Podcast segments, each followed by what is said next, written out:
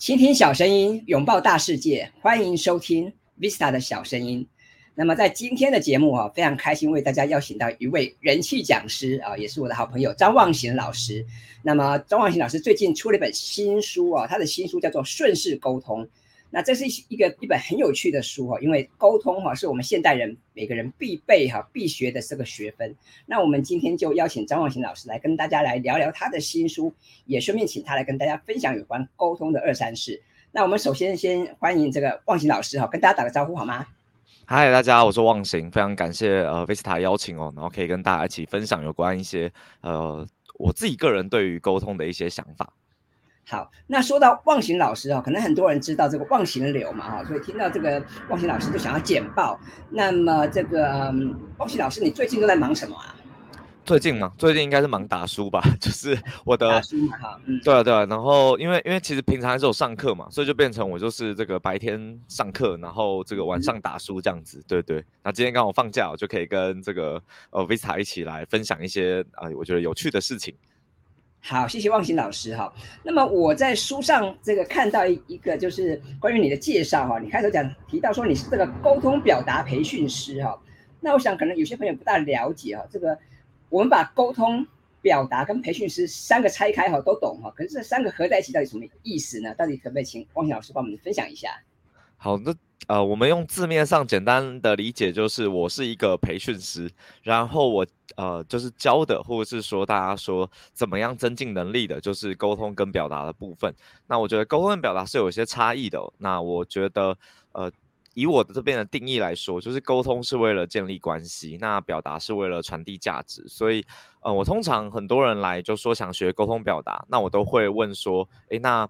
你想学哪一个部分？那这个时候呢，他们就会开始讲。那如果我确认一下，他是在跟别人讲话的时候，别人觉得他讲话比较容易得罪人，或是比较难建立关系，那就会建议他可以呃学沟通。那学沟通就是学怎么理解别人。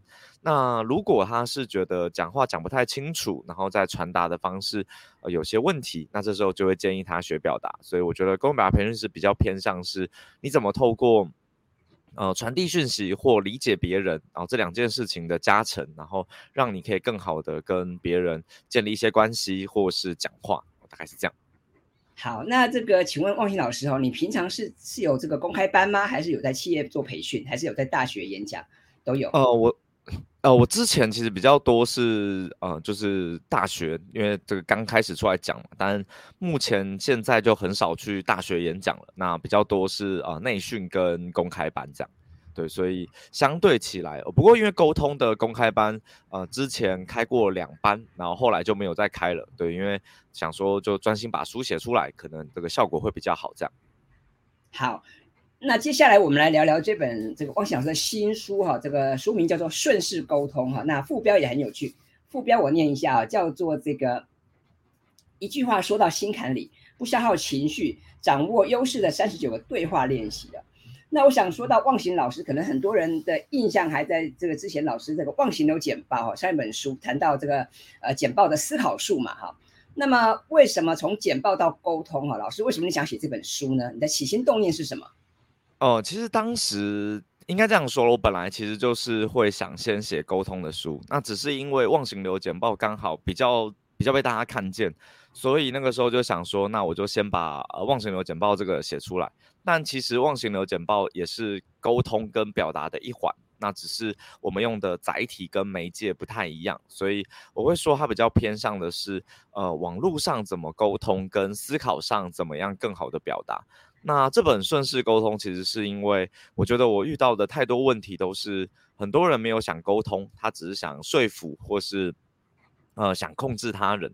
那我会觉得其实呃，为什么这个标题叫不消耗情绪哦？就是我觉得当我们脑海里有一个期待，然后你很想要控制别人，或是呃你想要让别人。照你的方式去做的时候，其实你要消耗的是非常大心神跟心力。那这时候其实反而会让你的情绪不稳。那最后会变成，其实你的目的没有达到，因为越想控制别人，呃，别人会呃怎么讲，越逃离你，或是越朝反方向走。那这时候反而你的目的没有达到，还打坏关系。那我觉得很可惜，所以我就想。把这样子的一些可能看见或是一些呃经历写出来，然后让大家明白哦，原来当我们要跟别人沟通的时候，其实不是要控制对方，而是我们怎么理解他。那理解的过程之中，我们建立了信任感，那自然我觉得我们沟通的管道比较容易敞开，大概是这样。好，谢谢望行老师哈。刚刚老师有提到嘛，其实简报跟沟通其实载体的不同嘛，但是本质上还是有些相似之处哈。那接下来我们来聊聊，因为当我一拿到这本书啊，我我就觉得这是一本很有意思的书，因为沟通的确是我们现在每个人都必学的这个学分哈。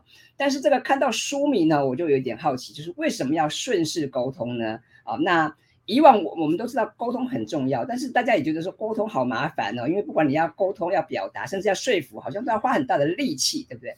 那为什么这个我们要学这些东西呢？那要怎么样的顺势法呢？可不请老师跟我们分享一下？其实我觉得沟通真的是，就如 Vista 所说，真的很难。就是，呃，即便我自己我都不敢说我都会沟通，但，呃，我觉得大家可能可以理解一件事情，就是，嗯，沟通其实并不是我们讲了对方就会照我们的方式做。那所以这个时候我们就，嗯，比起控制他人，我觉得控制自己或我说调整自己才是更重要的。所以，其实在这个书里面呢，我。一直在想一件事情，就是大家想的叫我如何跟你战斗，就是呃，通常嘛，就是你讲一件事，对方讲一件事情。假设我们开会，我们的意见不同，那这时候你想的叫做哦，你讲的不对，我说的对。那这时候其实对方一定会想跟你战斗，因为他也觉得他讲的是对的，你讲的是不对的。但如果我们换个方式，就是会不会两边都是对的？那只是我们站的立场，或是想要的目标不一样。所以，如果我们可以透过一些厘清啊，然后或者是呃，在互动的过程里面，我们多尊重对方的想法，那这时候其实反而会变得更容易一些。那我觉得举个例子，大家比较好理解。那大家可以想想看哦，假设今天我们要开个会，那嗯。有一边人说，其实我们营收是最重要的，那我们怎么样增加营收？那另一边人说，哦，其实我们应该合乎法规是最重要的，所以我们要不断把法规放上去。那这时候营收的人就会说，啊，如果都没有赚钱，要法规干嘛？那法规的人就会说，那如果都赚钱，那我们就去抢就好了，大家都不要有法治。那这时候你会发现，其实他们两个在讲的事情其实是不同维度的。那如果可以，我们就可以去想。将当假设我们是营收端哦，那我们就说，就是哎，我觉得法规也真的很重要。那不知道这边有没有办法，是我们在合乎法规的情况下，我们慢慢的把营收提升。那其实我觉得对方就会比较容易听你说嘛。那换个方式就是哦，我们也知道营收很重要，但如果我们不合乎法规哦，其实我很担心我们之后的一些可能罚单啊或什么的。会比营收，就是我们最后会做白工，那我觉得这样对业务伙伴哦，其实是很不公平的。所以我们在想，可不可以我们来制定一些呃好的法规，然后让我们的营收端在赚钱的同时，也可以获得更安全的保障。这样，那我觉得这样听起来啊，对方可能也可以接受。所以我觉得所谓的顺势，其实就是我们站在对方的想法。那从他的根基上长出一点东西，而不是否定对方的想法，只留下我们的想法。那这是我觉得在沟通里面最最最重要的事情。好，那这个是不是跟所谓的换位思考有点类似呢？呃，对，其实我觉得换位思考就是我觉得在谈沟通的时候最重要的。但呃，我我觉得所谓的事哦，就比较偏向是。呃，你可以说是立场，也可以说是一个利或是一个局势。所以我觉得，当我们在换位思考的时候，很可能有些人哦，他很会换位思考，但他换的都要对方那边。所以你会发现，有些人他一换位思考，发现啊对方也是很辛苦了，那算了，就照他的做好了。那所以我会觉得，他就变成他更在乎对方，而不在乎自己。那有些人是很在乎自己嘛，那不在乎对方。可是我觉得。呃，以整个大局观来说，也就是局势，那我们要看的其实是我们怎么样达成我们的目标，那我们也让对方感觉到舒服。那我觉得在这个过程里面呢，我们就是比较需要的是，我们看懂哦，原来对方现在的啊，可能情境下，这个情境下他的意图是什么？那为什么他有这个意图？而它来源是什么？那我觉得这件事情会很重要，所以我觉得就是换位思考超级重要。那我觉得换位思考之外，我们多一个想法叫做我们自己的想法也要被贯彻。所以能不能就是我们说小孩子才做选择嘛？那我们能不能够两边都把它纳入进来？我觉得这是相对来讲很重要很重要的事情。对，所以我们要能够兼顾双方，然后也不能只是一方的退让嘛。所以有句话说“因势利导”哈，我觉得好像有它的道理哈。那接下来请这个汪行老师来聊一聊，我们要怎么样有效沟通啊？或者这本书，呃，因为我们谈顺势顺势沟通嘛，那这本书如果大家看了之后，觉得要怎么样来活用呢？老师有什么建议吗？哦，其实我在写这本书的时候，它大概是啊，我是以不同的章节，那不同的章节其实就代表我学沟通的时候，我觉得重要的事情。那我会蛮建议大家，如果来看这本书，那你可以呃，就是呃，不要跳着读。哦，那当然，如果你本来就有一些想法，嗯，当然可以。只是我建议不要跳着读的原因是，我发现其实沟通上啊，啊，第一部分比较像心法，就是我我自己可能是那个武侠小说迷哦，那我觉得那个心法就像是。大家说什么什么九阴真经啊、九阳神功这种的，其实我觉得心法相对来讲是最重要的。就是如果我们不太能理解，就是为什么我们要沟通，那沟通我们要存在的是什么心意，那这时候我们就会卡住。所以我觉得第一部分我会建议，我们先从这个心法来开始学习。所以第一部分我谈的是信念，就是如果大家能明白，就是在这些情境里，沟通可以变得更顺畅。举例来说，我们要建立队友，不是建立对手。那举例来说，我们要找共识，而不是要控制。那这些其实是我觉得在沟通里我们常见的一些事宜。那第二个其实是界限啊。那所谓的界限，就是很多人常常会把不关自己的事情揽在自己身上，或者是别人不关你的事哦，那你就去呃指导别人啊，或者跟他说你可以怎么样。那那这件事情哦，都会让别人感觉到不太能沟通。那所谓的这个。呃，没有界限哦，就会造成很多后果。所以举例来说，刚刚我们说，如果你没有那个界限，嗯，别人做什么你都想去插手，那这种很容易变白目。大家可以去想想，呃，对我来说，所谓的白目就是别人没有问你，别人没有要干嘛，但你就跑去问。哦，那这个很像是我们过年过节，很多亲戚朋友会不断问你啊，要结婚了吗？有没有女朋友？要不要生小孩？这些就是这不关他的事。可是你去插手，那另外一件事情就是，呃，明明就不关你的事哦，但是你一直瞎操心这样子，那这时候你也会遇到有一些人哦，就是他们会不断的就是。一直跟对方说啊，没关系啊，他都看你的啊，那这个我们没有意见，但其实还是有的。那所以最后呢，他就很委屈哦，就会容易爆炸。所以我觉得很多时候是界限没有拿捏清楚，会让你感觉到呃沟通很不顺畅。所以第二部分谈界限啊，第三部分谈的是情绪哦，因为很多人以为沟通是不应该有情绪的，但我觉得正好相反，正因为有情绪，所以我们才需要沟通嘛。那呃，如果可以，你可以去想想，那对方的这个情绪啊是为什么而来？那当有这个情绪的，时候我们可以怎么样跟对方互动？那在这个互动的过程里，譬如他在生气，可能生气他需要的是一个期待被满足。那我们怎么样去打开那个对方的那个期待的门，然后就很快的可能可以让他消气。那对方悲伤的时候，可能他要的不是解决方案，他可能要的是一个陪伴，让他的悲伤可以有就是。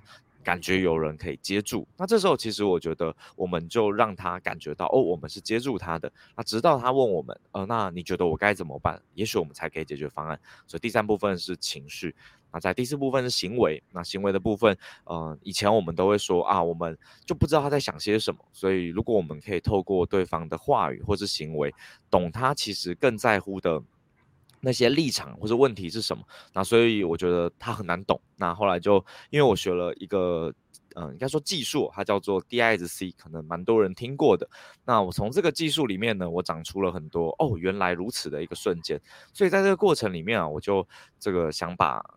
应该说跟大家推广哦，就是呃，如果有一个方法可以让你呃更好的把人去理解，然后去呃看懂他每一个行为背后可能他有一些正向的意图，那我觉得我们就可以更好沟通。那最后两个章节有关于情境哦，就是当你遇到一些呃棘手的沟通问题或者情境的时候，那我会怎么看待？所以我觉得。呃，整个我们要说有效沟通，我觉得沟通最难的其实不是讲什么话，因为大家都会以为我们就是讲话术嘛。那其实你会发现根本没有一个话术可以应对所有的人，可是我们一定有一套方法，或是我们一定有一个系统去呃理解所有的人。所以我觉得在这本书里，呃，就是。嗯，毕竟前面呃，毕斯塔有讲到嘛，就是沟通的书、表达书这么多，那为什么我还要写？那原因就是我发现很多沟通的书都是教你话术，就是呃怎么样讲你就可以。那其实我觉得他们讲的都是对的，只是我觉得你可以想象是那台车是好的，可是如果你没有一个好的方向盘，那个车只能直直前进哦，那它就不够灵活。所以在这本书里，我是希望让大家除了技术之外，你可以有更灵活的方法，然后来做应用。我这大概大概是整个我说沟通的一个部分，我想跟大家分享的。好，谢谢望行老师，刚刚很快的帮我们把整本书哈做了一个快速的导读哦。那刚刚老师有两句金句，我觉得非常棒哦，在这边再复述一次啊。第一个就是要建立队友哈，但是不要树立对手哈。再来就是要有共识，但是不要控制。那我觉得这是非常棒的提醒。那最后啊，我想请望行老师哈，是给我们读者朋友一些建议啊。就是我们都知道沟通很重要嘛，但是也有很多人说，哎，我不会说话，我不会表达，那怎么办呢？老师可不可以给我们一些建议？好，其实我我个人呃，我个人建议都非常消极哦。很多人说啊，我不会说话，我不会表达。其实我觉得这两件事情，你可以想一下，你的不会说话是呃，你说话很常得罪别人，还是你说完之后对方不太明白你的意思？那如果是前者，就是你说话很常得罪别人，那我觉得你可以思考一下，当你在说话的时候，呃，你。你带的那个目的性是什么？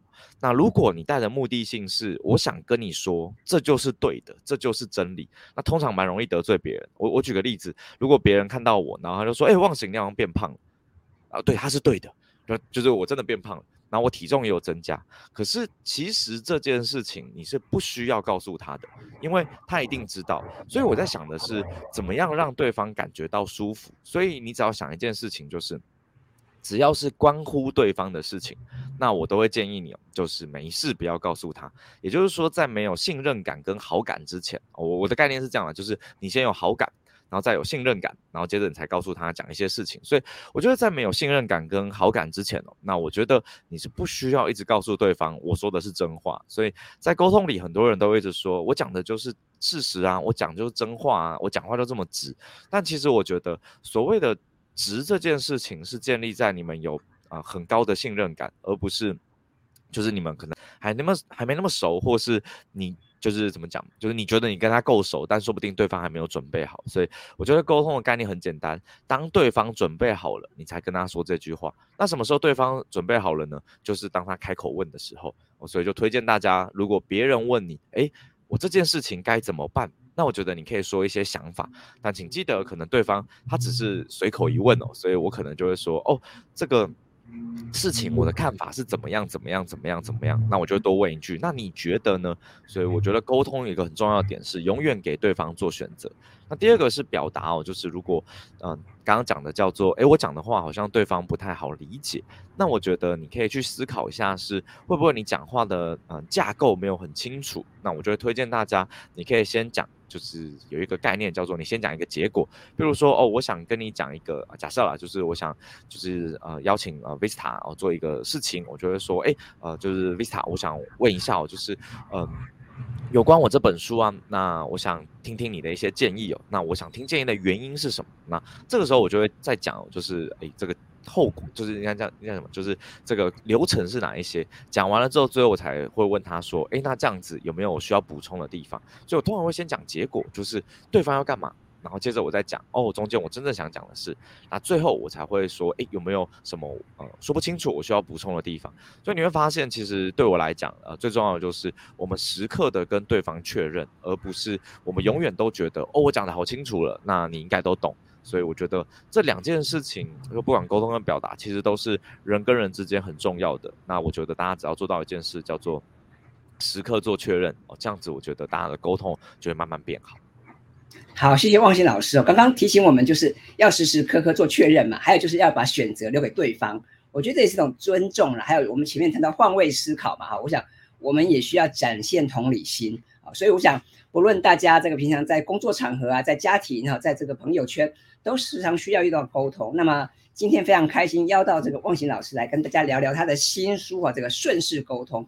那么有兴趣的朋友，欢迎你到书店或者到这个网络书店，可以来购买我们老师的新书。那我也会把这个节目，我把我们这个书或者是老师的相关资讯呢，放在我们节目的这个 show notes 里面，欢迎大家就来参考。好，那我们今天的节目就到这边进入尾声哈。那再次感谢望贤老师来参上我们的节目，谢谢老师，谢谢 Vista，谢谢大家，谢谢，好，拜拜。